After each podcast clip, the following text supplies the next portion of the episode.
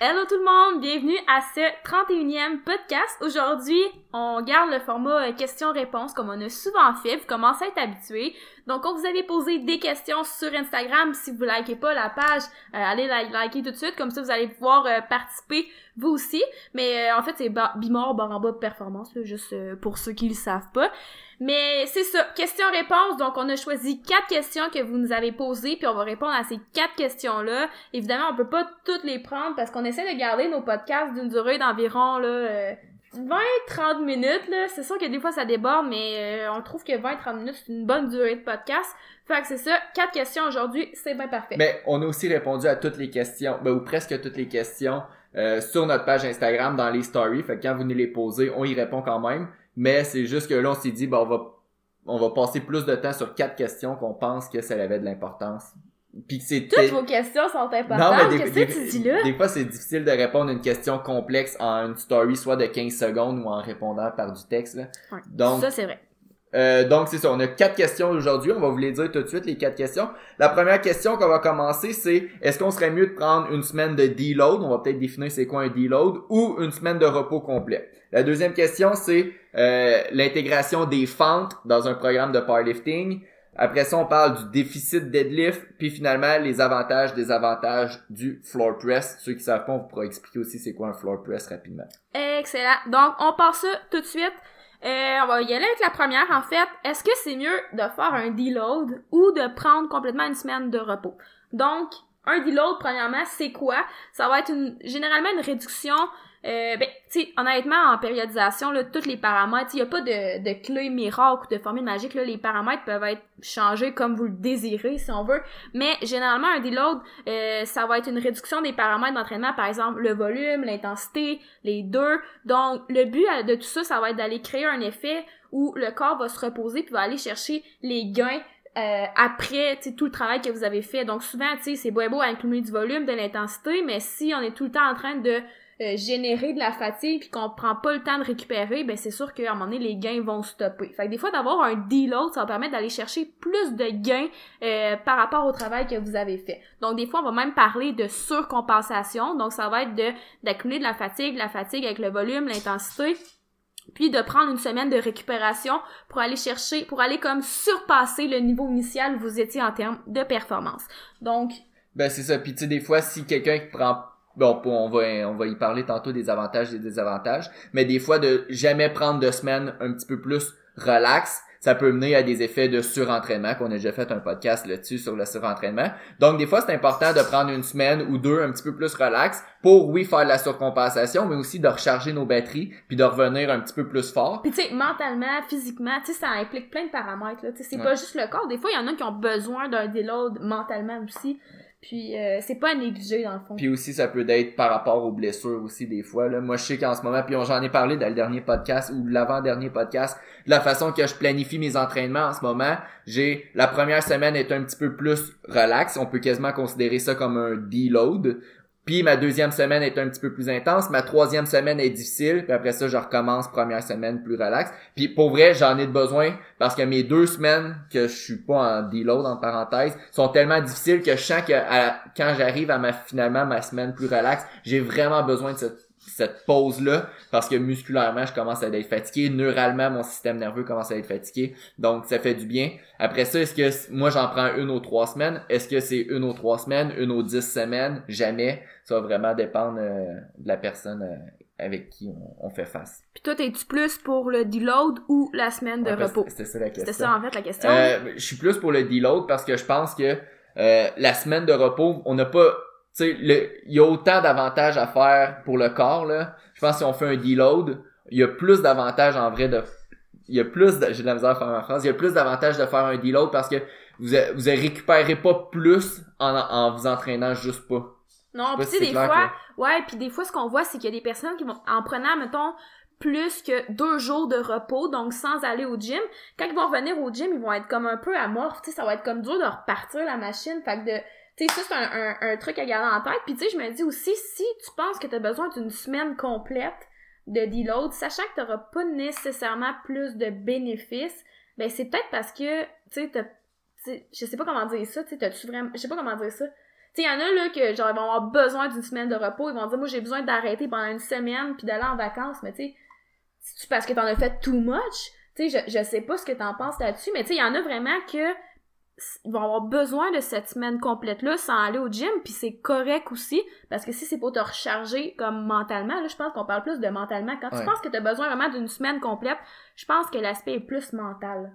Euh, puis on dit pas non plus de jamais prendre de semaine sans aller au gym complètement. Ça peut être bénéfice. Tu sais, si vous Non, allez... mais c'est ça, c'est pas grave, là. Non, c'est ça. Si vous partez en voyage puis il y a pas de gym, euh, il y a pas de gym à l'hôtel, puis même souvent les gyms à l'hôtel sont, sont un peu moyens.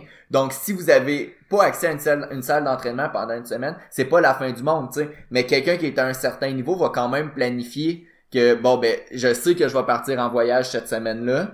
Euh, je vais m'arranger pour que la semaine avant de partir en voyage, ben, ça va être une grosse semaine pour que j'aie de besoin de complètement de repos pendant ma semaine de que je vais partir en voyage. Mhm. Mais, Mais- tu sais, si vous avez le choix entre les deux, que Ouais.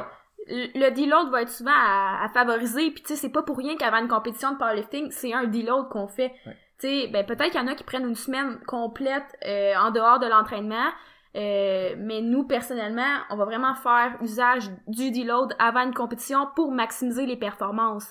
Donc, je pense que juste ça, ça, ça Puis, parle beaucoup. De là. plus en plus aussi, ce que les études montrent, c'est que les euh, les semaines avant une compétition de powerlifting, mettons la dernière semaine qu'on fait un deload, donc les la dernière semaine avant la compétition est vraiment relax, c'est même une semaine que je trouve ennuyeuse.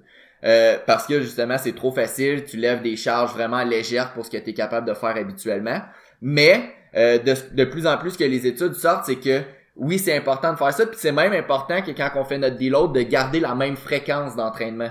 Donc, si vous vous êtes entraîné quatre fois pendant votre... euh, de, ben, vous, vous entraîné habituellement quatre fois par semaine, ben, dans votre semaine de deload, gardez cette fréquence de quatre fois par semaine-là, mais plutôt que de, de couper sur la fréquence, coupez surtout sur le volume ou peut-être aussi un petit peu l'intensité d'entraînement. Donc, à la place de faire six séries, vous pourriez en faire deux ou peut-être trois séries d'entraînement. Puis c'est ça qui, est plus- semble être plus efficace, plus que même une semaine de repos, si on parle de peak pour un- une compétition de powerlifting. Là. Encore là, tout dépend c'est quoi votre objectif. C'est sûr qu'un deload en powerlifting, euh, la, rédu- la réduction va être peut-être un petit peu plus drastique que par exemple ce que toi tu fais dans tes deloads actuellement. Ouais, Euh, tu sais, je veux dire, quand tu parles d'un deload que tu fais à chaque quatre semaines, ben c'est vraiment pas pareil comme le deload que tu vas faire une semaine avant la compé. Donc encore ça, euh, là c'est modulable. ouais, exact. Parce que tu sais, il y a un certain volume d'entraînement que tu es capable de récupérer.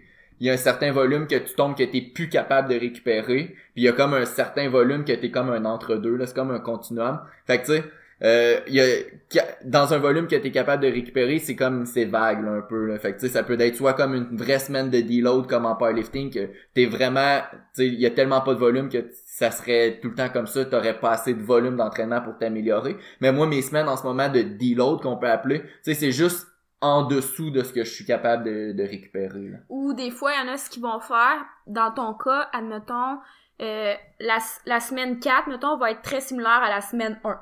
Donc, mettons, semaine 1, il y aurait un certain volume. Semaine 2, on augmente. Semaine 3, on augmente. Puis à semaine 4, on retourne à la semaine 1. Fait que, tu sais, veux, veux pas, c'est en quelque sorte un deload, mais tu sais, c'est pas un deload similaire à ce qu'on fait en compétition, mais ça reste que Exact. tu, tu rediminues un petit peu tes paramètres pour partir un petit peu plus haut après. Exact. Le, le but d'une semaine plus relax ou de deload, comme vous, comme vous pouvez l'appeler, là, peu importe, là, c'est juste d'être en mesure de récupérer puis de repartir plus fort. Ouais, c'est ça. Fait que puis pour répondre à la question, le mot final, nous on préfère cette façon-là plutôt que de prendre une semaine de, de repos complet. Mais en a termes de performance. en termes de performance, mais il y a pas de, tu sais, si vous prenez une semaine de repos complet, il y a pas de, il y a pas d'effet négatif là, tant que ça. Après une conchée, je me souviens, à un moment donné au championnat canadien, on avait pris une semaine de repos complet après la compé, puis on a, oui oui. Euh... Ben moi en tout Moi, cas, je suis pas sûre. moi, en tout cas, oui. Puis pour vrai, ça, m'avait fait du bien parce que j'avais, j'étais en, j'étais en limite tanné de m'entraîner un peu parce que les entraînements étaient tout le temps difficiles. Puis le fait d'avoir pris une semaine de repos complet, ben là, après ça, j'avais hâte de retourner au gym puis j'étais motivé. Mais tu sais, dans ton cas, encore là, c'était peut-être. Est-ce que c'était un petit peu plus mental? C'est sûrement Tu plus sais, parce que t'aurais pu aller au gym puis faire, par exemple, que juste des machines en série de 15, admettons, que ça soit juste comme de la pompe puis rien de super taxant. Mais mentalement, t'en avais besoin. Ça revient un peu à ce que j'essayais d'expliquer tantôt, là. J'ai l'impression que, tu sais, prendre une semaine de repos, souvent, c'est comme pour le mental. Ouais. Puis aussi, ça, c'est assez drôle, là, parce que correct. l'autre fois, j'entendais un- une coach dire qu'elle, elle prenait une semaine de repos complet à toutes les deux semaines. Fait que, tu sais, il y a comme... ouais, ouais, j'entends Wow. ça. Il y a comme des, il y a comme des extrêmes, là. Si vous avez besoin d'une semaine de repos complet à toutes les deux semaines, ben, c'est peut-être plus parce que vous aimez pas tant vos entraînements Ouais. que ça, puis que peut-être que vous pouvez changer de méthode d'entraînement. Si vous haïssez ça aller au gym, ben peut-être faites de l'escalade, faites de la randonnée Ouais. pédestre parce que c'est pas normal d'avoir de sentir le besoin d'avoir prendre de prendre une semaine de repos complet après deux semaines d'entraînement à chaque fois.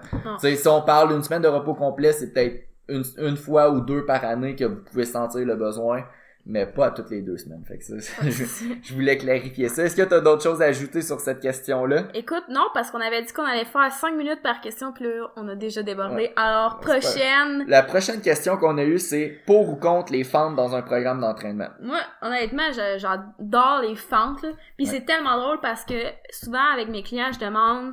euh, surtout ceux qui ont comme des programmes un petit peu plus de, de base, qu'on va dire, là, Ouais. qui ont pas nécessairement d'objectif de powerlifting, par exemple.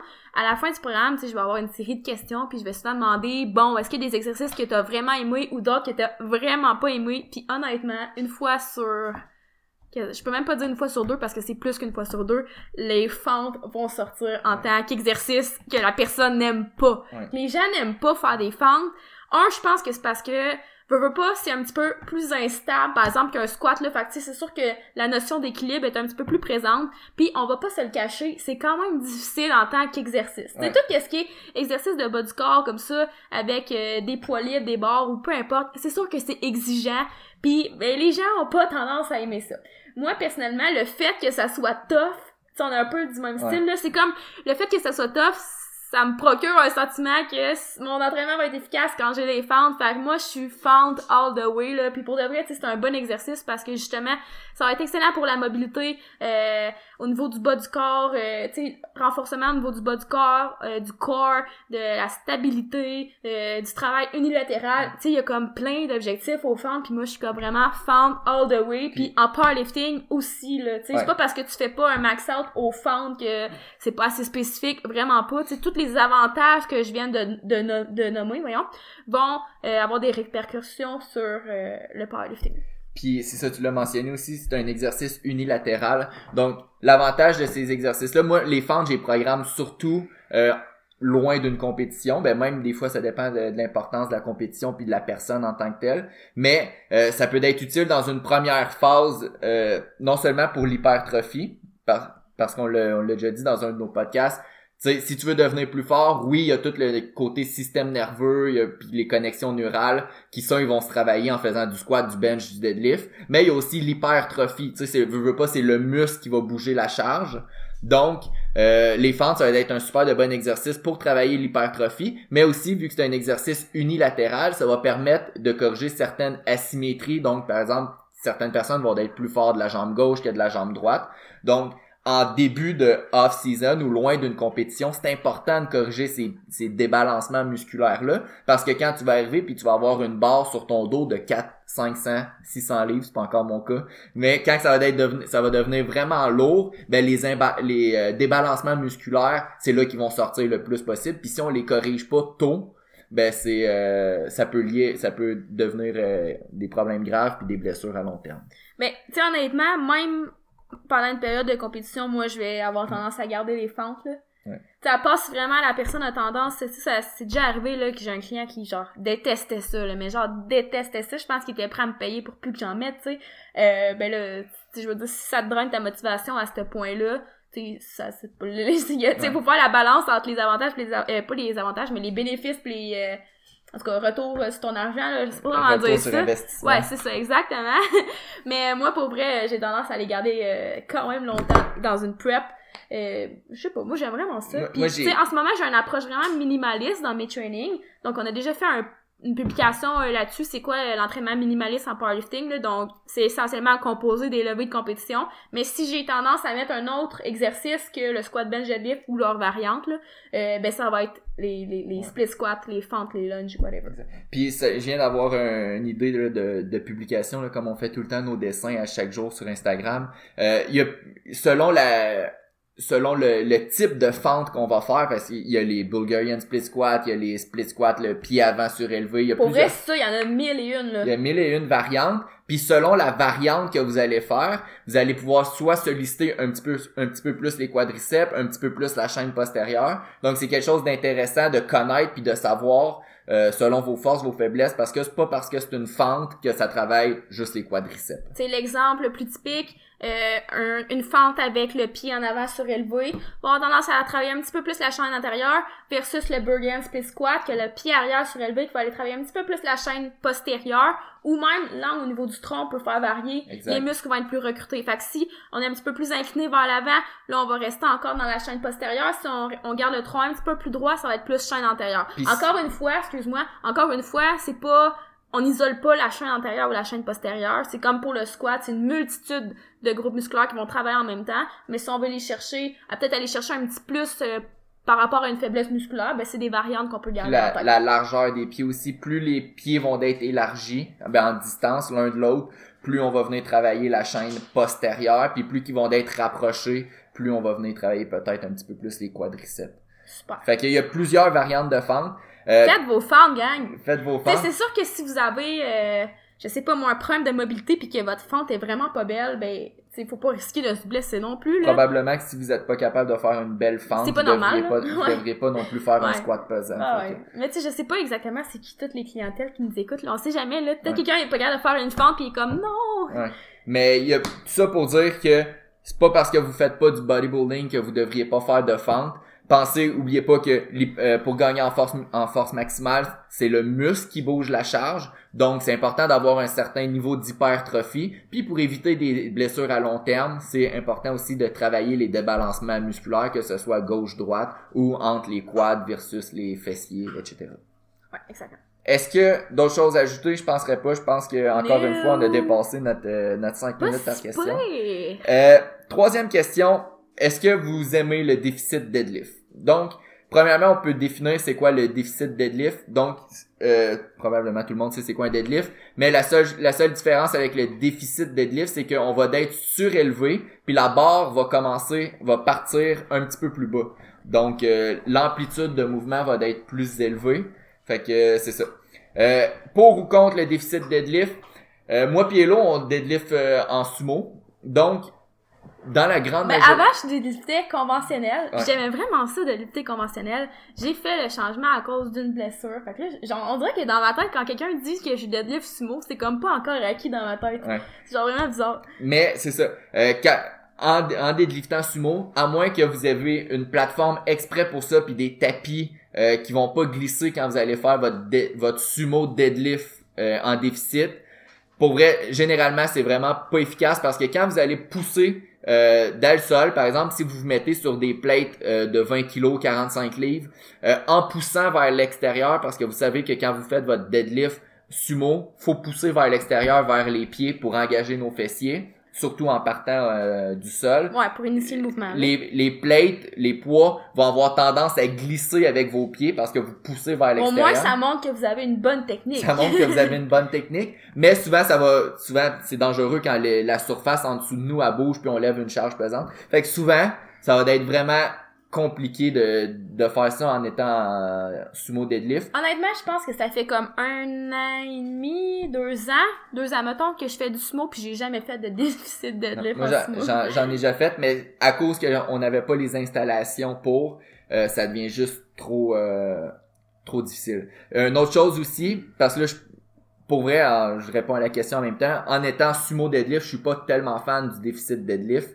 Euh, L'autre chose aussi, c'est que déjà qu'en se positionnant en position de balle, sans, être, sans en déficit deadlift, c'est souvent dur au niveau des, des adducteurs puis des hanches. Ça demande déjà beaucoup de flexibilité. Puis en se en, en mettant encore la barre en- encore plus basse, ça va être encore plus difficile au niveau de la mobilité. Fait que souvent déjà qu'il y a du monde qui se plaignent que leurs adducteurs, leurs hanches sont déjà comme tendus en faisant du sumo deadlift. Si on leur demande encore plus de stress en leur demandant plus de flexibilité, plus de mobilité, euh, souvent on va avoir des plus de blessures aussi comme ça. Par contre, pour le deadlift conventionnel, c'est quand même quelque chose que j'aime utiliser. Fait que, sais, il y a quand même des avantages. Je pense qu'on on dirait qu'on a juste dit des désavantages. Parce que c'est vrai qu'en sumo, tu sais, ça se fait, mais, tu sais, c'est Si- peut-être pas la meilleure variante, admettons. si vous avez euh, si vous avez la plateforme ou si vous êtes capable de vous mettre sur un bout de rubber, de caoutchouc, ça va super bien aller. Puis pour vrai, c'est une bonne variante. Mais c'est ça, comme Elo elle a dit, en conventionnel, on est un petit peu plus fan parce que euh, généralement c'est facile de se mettre sur une plate de 20 kilos puis de 45 livres. Mhm. Mm, Puis ça, on a comme pas à pousser vers l'extérieur nos pieds, ça. donc on va rester quand même assez stable. Ouais, ouais, ça va être, tu sais, ça va être stable, puis tu sais, il y a quand même des avantages, par exemple, pour ceux qui ont plus de dif- difficultés, par exemple, dans le bas du mouvement. Fait que, euh, dans le fond, euh, qu'est-ce qu'il faut comprendre d'abord, c'est que l'amplitude de mouvement va être plus grande. Fait qu'évidemment, surprenez-vous pas si votre charge va être plus petite que ce que vous prenez d'habitude au deadlift. Puis le fait d'être comme surélevé, si on veut, ce que ça va faire, c'est que ça va comme augmenter, euh, ben ça va comme changer un petit peu la position de départ, puis ça va comme augmenter le, le recrutement des, des quads en fait Ouais. dans le déficit de lift. Fait que tu sais, si vous avez tendance à comme avoir de la difficulté à décoller votre barre, par exemple, elle fait juste décoller de quelques pouces puis vous la relâchez, ça peut être un exercice que vous pouvez utiliser pour comme variante en fait.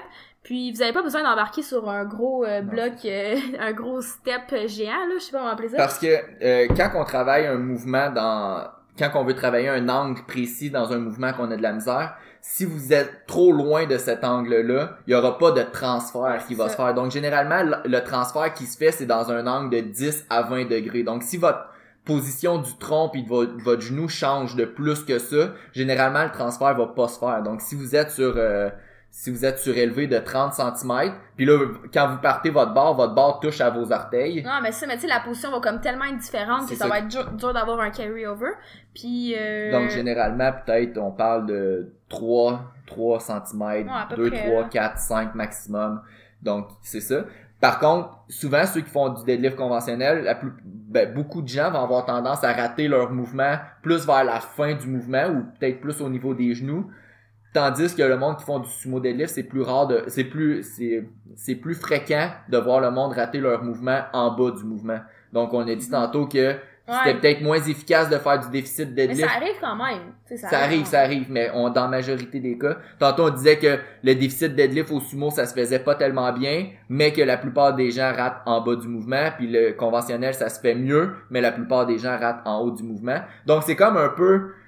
c'est c'est ça peut être efficace, le déficit deadlift, Mais mais... c'est sûr que ça battra pas le deadlift normal. Non, c'est ça.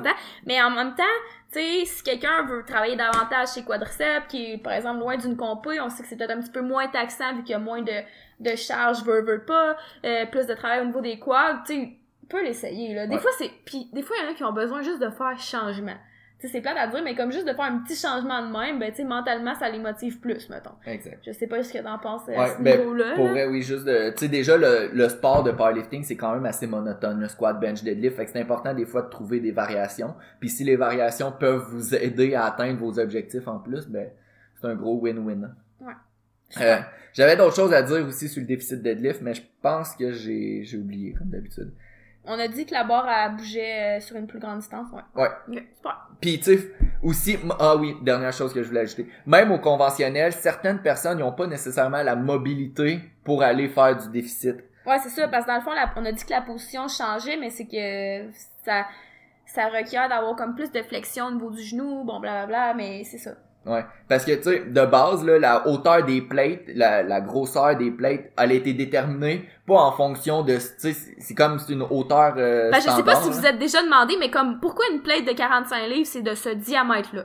Tu sais, qui qui a décidé qu'une plate de 45, c'était ce diamètre-là, puis que ça allait être comme une grandeur olympique universelle? Ouais, fait que, en vrai, c'est juste, cette grandeur-là de plate, c'est juste été en fonction que quand les, euh, le monde lift, en- je pense que de base c'était en haltérophilie, que en si la barre elle tombe sur la, la poitrine au niveau du cou, ben la personne elle- elle est comme capable de respirer même en étant pris C'est la barre, elle écrase pas le cou, Donc, Fait que si vous pouvez faire le test, couchez-vous en dessous de la barre, elle est pas censée écraser votre cou. Fait que c'est ça, fait que c'est c'est le c'est c'est pour ça que la, la hauteur des plates est de cette hauteur-là, mais c'est pas nécessairement fait en fonction de tout le monde puis la longueur des segments de tout le monde. Donc dans la grande majorité des, des cas, la plupart des gens vont être capables de faire du deadlift normal, mais c'est pas garanti que quand on rajoute un déficit, euh, la hauteur elle va être bonne pour tout le monde. Si votre dos rondit, si peu importe, euh, c'est peut-être pas nécessairement pour vous, donc faut faire attention là-dessus. D'autres choses, Elodie? Non.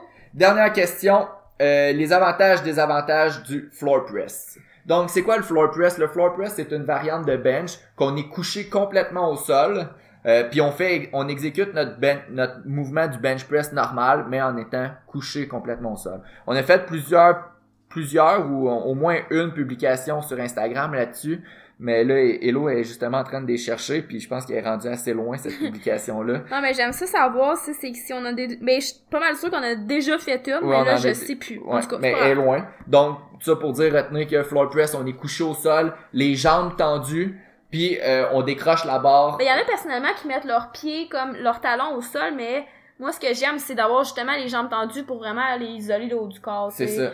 Euh, c'est correct de comme pas tout le temps avoir, avoir à utiliser les jambes là, parce que tu sais, si vous faites du powerlifting, vos jambes sont super importantes au bench. Euh, mais c'est le fun aussi dans certaines variantes de juste pas les utiliser pour vraiment aller euh, renforcer le haut du corps. Exactement. Donc, comme Hello, elle l'a dit, le floor press va venir isoler le haut du corps, puis on va descendre la barre jusqu'à ce que nos coudes touchent au sol. Donc, l'amplitude de mouvement va être un petit peu réduite, euh, puis ça va permettre d'isoler une certaine portion du, du bench press. Donc, si vous faites euh, normalement, si vous prenez votre prise de compétition normale, la barre va, ça va dépendre des segments encore une fois, va arrêter à peu près à 3 ou 4 cm de votre poitrine. Donc, ça va normalement travailler un- environ cette portion-là de votre bench press. Donc, si vous ratez votre mouvement environ 3-4 cm de votre poitrine, peut-être que le floor press peut être une bonne variation pour aider votre bench press. Ouais, puis faites attention parce que ce que je vois souvent au floor press, c'est que les gens vont comme juste aller comme cogner leur coude au sol. Ouais. Mais tu sais, prenez le temps de contrôler votre excentrique pour pas aller comme ben premièrement pour pas vous blesser là, le but c'est pas d'aller cogner les coudes contre le sol. Puis quand vous arrivez, faites une pause parce qu'il faut pas aller chercher le rebond si on veut en allant euh, au sol. Fait personnellement pour maximiser le floor press, contrôlez votre descente, faites une vraie pause à terre puis remontez sans aller donner de de, de coups sur le plancher. Exact. Euh, le floor press, une des variantes que j'aime de ça, c'est le close grip floor press. Ouais, Donc, les, les mains, à place d'avoir la prise euh, de compétition, on va rapprocher un petit peu nos mains, puis on, ça va venir un petit peu plus isoler le triceps. Donc, déjà que de base, le floor press a une amplitude de mouvement un petit peu réduit, euh, donc amplitude de mouvement réduit vient solliciter de base un petit peu plus le triceps. Donc, en plus de rapprocher un petit peu nos mains, ça va être vraiment un bon exercice pour vraiment travailler notre triceps. Donc c'est vraiment quelque chose que j'aime. Puis de façon générale, c'est un petit peu plus facile au niveau des articulations que de faire un bench press normal. Quelqu'un qui fait du bench press souvent, souvent on va avoir on va commencer à avoir des douleurs peut-être aux épaules, aux coudes. Le floor press pour vrai, c'est vraiment je te dirais un petit peu plus facile pour les articulations. Peut-être du fait que notre épaule vient, vient pas faire une pleine amplitude de mouvement quand on fait notre press. Mais peu importe la raison, généralement on est capable de tolérer un petit peu plus de volume. Ouais. Donc ça, c'est quelque chose que j'aime. Aussi, le fait qu'on a mentionné tantôt, ça vient isoler le haut du corps, donc on n'utilise on pas le l'aide de nos jambes, surtout au niveau de la poitrine. Puis moi je trouve ça vraiment le fun. Ouais, le Genre, fun quand j'ai du floor press, j'aime vraiment ça. Fait c'est comme aussi- un autre avantage. Aussi, peut-être peut-être au niveau des désavantages aussi, euh, faites attention parce que quand ben c'est plus pour les coachs quand vous programmez du floor press, chaque personne a des il y a des longueurs de segments différents. Donc, si mettons on prend une prise de compétition, pour certaines personnes la barre va quasiment toucher à la poitrine, puis pour d'autres personnes la barre va être à 15 cm de la poitrine. Donc c'est pas parce que vous programmez du floor press que ça va travailler la même portion du mouvement pour tout le monde. Donc, il y a des personnes que ça va quasiment travailler juste la dernière portion du mouvement, puis d'autres, ça va travailler la portion de la poitrine. Donc, ça, c'est à prendre en considération. Peut-être que, selon vous, le floor press peut être un bon exercice ou peut être juste un exercice. Ça peut être un Ben, bon pas exercice. nécessairement mauvais, mais comme pas ce que vous pensez travailler. Exactement. Fait que c'est ça. Puis finalement, juste en concluant, j'ai eu une autre question. C'est quoi la différence entre du, mettons pour une compétition, c'est quoi la différence entre du floor press puis du pin press? Euh, le, le pin press, dans le fond, ça va être, tu vas être couché sur un bench normal, normal. Premièrement, c'est comme une grosse différence. Là. Il y en a un qui est couché à terre, l'autre est couché sur un C'est banc. ça. Mais dans les deux cas, l'amplitude de mouvement va être réduite. Dans le pin press, on va, on va déraquer la barre comme un bench normal, mais on va setter la hauteur des pins en fonction que de l'amplitude de mouvement qu'on veut travailler. Puis rapidement, parce que je veux pas passer trop de temps non plus là-dessus. Je veux euh, juste l'avantage, je te dirais, du pin press, c'est que c'est un petit peu plus spécifique en compétition de powerlifting parce que t'es vraiment sur un banc normal. Puis en plus, tu peux choisir où tu places tes peux pins. choisir Fait où contrairement au floor press où t'es comme limité en fonction, comme il disait, de tes ça. longueurs de segment. Donc c'est pas mal ça. Euh, fait que pro- plus proche d'une compétition, peut-être que je favoriserais le pin press, puis loin d'une compétition, j'adore le floor press, fait que c'est sûr que je favorise ça. Euh, je pense que ça complète notre podcast. Ouais, je pense que ouais. 30 minutes, je pense que ça a bien été. Super. Euh, donc, on va refaire notre... On va se revoir dans deux semaines, prochain podcast. En attendant, oubliez pas de liker notre page Instagram, Facebook, YouTube, tout Bimor Performance. Puis euh, sinon, euh, mais vous pouvez partager notre, notre euh, podcast dans votre story Instagram, c'est tout le temps très apprécié. Ouais. Donc, d'autres choses à ajouter? Non? Non? Ben, dans le prochain podcast, ça va être presque bientôt ta compé, hein? De powerlifting, Ouais. c'est vrai, je suis euh, cinq semaines avant ma À compé. cinq semaines. Mais ça va super bien, là. J'ai pas, j'ai pas trop donné. Je poste pas tellement sur mon Instagram, là, mais après ma compé de Ben ça, si tu trouves ça drôle, là, ça me fait penser à... Ben moi non plus, parce que j'ai comme pris... euh, Ben là, c'est- j'aime pas ça dire ça, là, un break d'Instagram, mais c'est vrai, c'est- euh, je sais pas s'il y en a qui ont remarqué, là, c'est genre un mois que je suis putain sur Instagram, parce que je trouve que c'était rendu un peu... euh, que ça me grugeait du temps. Fait que là, je suis juste sur Bimor, en fait, là, ben souvent, là. Pis ça... euh, Ouais, ben, tu sais, En moi- fait, c'est drôle, mais je pense que les gens, ils pensent que Bimor, c'est genre ton compte Instagram, des fois, là. Ouais, mais pour vrai, parce que je suis plus tellement sur mon compte Non. Instagram, je fais juste gérer mais le compte comme, Bimor. ouais, Bimor, on est vraiment les deux dessus. Puis euh, c'est ça. Ouais, les deux. Non, mais c'est vrai, non, mais c'est juste parce que des fois, j'ai l'impression que le monde pense que c'est ton Instagram. Fait que je tenais à le préciser, on est les deux sur... euh, tu sais, je vois tous les messages puis tout là. Parce euh, que, aussi, l'affaire, je poste pas sur mon Instagram parce que je poste tellement sur Bimor qu'à un moment donné, je suis comme, ah, fuck les réseaux sociaux. Ouais. Fait que, je pas tant réseaux sociaux que ça non plus, là. C'est plus pour la business aussi, fait que... Non, mais pour vrai, essayez-le, genre, faites une pause, mettons, une semaine, là, de votre... euh, un de de vos réseaux sociaux euh, le plus euh, achalandé, puis euh, vous allez voir que vous passez plus de temps que vous pensez. Exactement. C'était une belle leçon, je trouve. Non, mais tout ça pour dire que j'avais pas posté d'update là sur mon Instagram. Mais après ma compé de On bodybuilding, préfère un podcast là-dessus. Euh, de pas, après, ta- je pensais la dire ta compé de powerlifting, mais on préfère un podcast. peut-être. Genre, ce que t'as fait, ce que tu penses que ça a marché, euh, ta prise de poids versus ton retour après le bodybuilding. Tu sais, genre, je suis sûre qu'il y en a qui ça intéresserait. On pourrait en parler peut-être. Mais tout ça pour dire qu'après ma compétition de bodybuilding, je squattais 4 plates, je benchais 2 plates 25, puis euh, je deadliftais 500 livres. Puis là, je suis rendu, j'ai... Pour vrai, je vise 545 au squat, 350, 360 au bench, puis 620 au deadlift.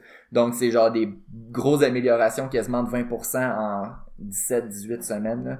Donc, je suis quand même... Pour vrai, je suis quand même satisfait, puis je pense que je vais être prêt. Ouais. Mais je pense qu'au début, ça t'a stressé, puis finalement, t'es comme, t'as juste comme accepté la situation, puis t'as fait ce que t'avais à faire, puis c'est comme Ouais. un peu revenu comme quand tu t'en entendais pas, Puis, genre. puis, ouais, puis je m'enligne pour au moins égaler, ben, ou proche d'égaler mon meilleur total Ah, c'est vraiment le fun. Fait que euh, je m'en attendais pas. Pas de J'étais- blessure. J'étais un petit peu plus gras en plus.